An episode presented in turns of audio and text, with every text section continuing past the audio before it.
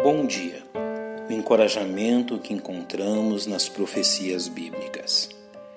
É interessante observar como nós, seres humanos, enfrentamos dificuldades quando somos surpreendidos por questões que não esperávamos que acontecessem. O temor natural pelo desconhecido soma-se ao habitual pessimismo diante da vida, e o resultado passa a ser uma multidão de pessoas desorientadas e confusas. Sabedor desta fraqueza, nosso Deus providenciou que, através das sagradas Escrituras, tomássemos conhecimento de seus planos e dos principais acontecimentos que atingirão este mundo muito em breve.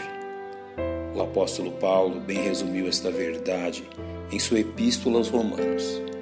Porque tudo que dantes foi escrito, para nosso ensino foi escrito, para que pela paciência e consolação das Escrituras tenhamos esperança. Portanto, duas verdades imutáveis devem nos servir de guia. Primeiro, nosso Deus possui o absoluto controle sobre todas as coisas. Por isso, Ele pode nos alertar em Sua palavra a respeito de fatos que ainda não aconteceram, pois Ele é o Deus que controla a história. Segundo, seus alertas têm o propósito específico de nos despertar e preparar, como também diz o apóstolo Paulo. Isto digo, conhecendo o tempo, que já é hora de despertarmos do sono, porque a nossa salvação está agora mais perto de nós do que quando aceitamos a fé.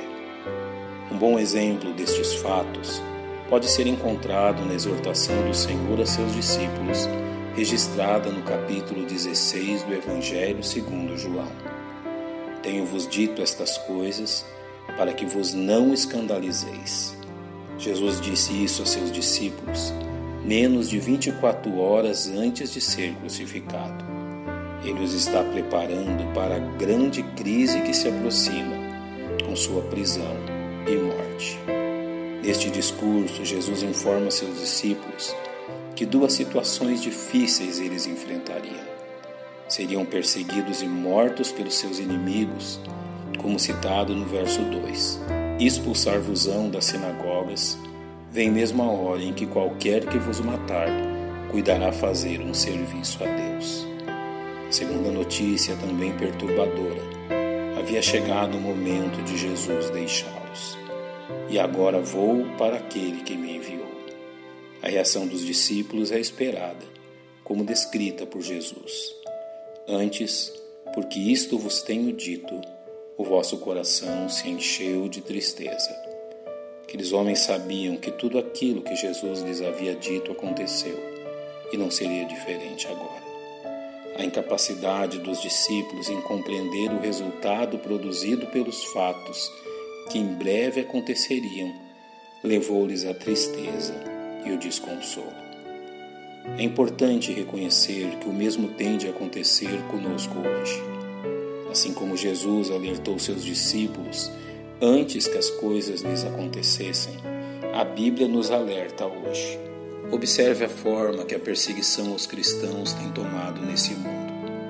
Isso jamais deveria nos surpreender, diante do alerta claro das Escrituras também todos os que piamente querem viver em Cristo Jesus padecerão perseguições.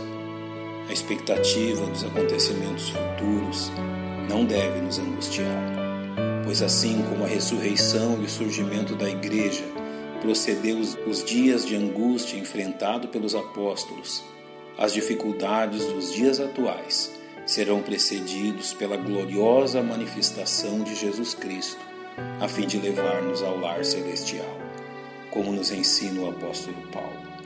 Porque para mim tenho por certo que as aflições desse tempo presente não são para comparar com a glória que em nós há de ser revelada.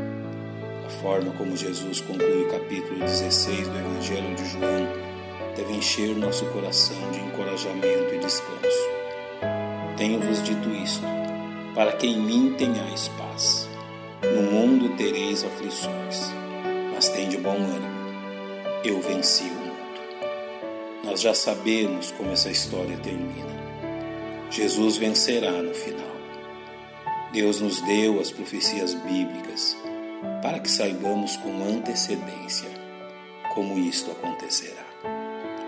Pai, obrigado pela tua santa palavra, pelas revelações proféticas que nos mostram o que acontecerá neste mundo. E obrigado pela segurança que nos dás. Agradecemos em nome de Cristo, nosso Salvador. Amém. Um bom dia e que Deus lhe abençoe.